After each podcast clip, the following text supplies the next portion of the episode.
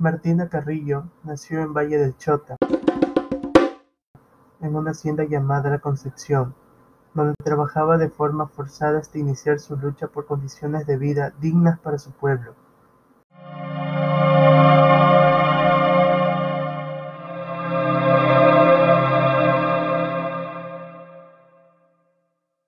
En enero de 1778, una delegación de afros huyó a Quito para reclamar al presidente Dibujo sus derechos.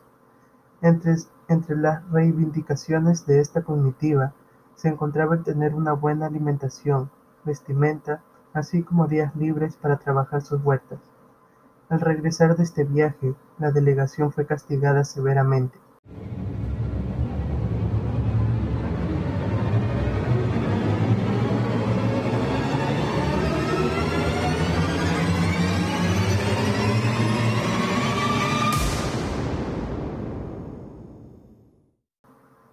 La continuidad de lucha del pueblo afro le llevó a cabo el hijo de Martina Carrillo, de nombre Francisco, que prosiguió su rebelión ante la esclavitud. En el año de 1807, de la misma forma, fueron castigados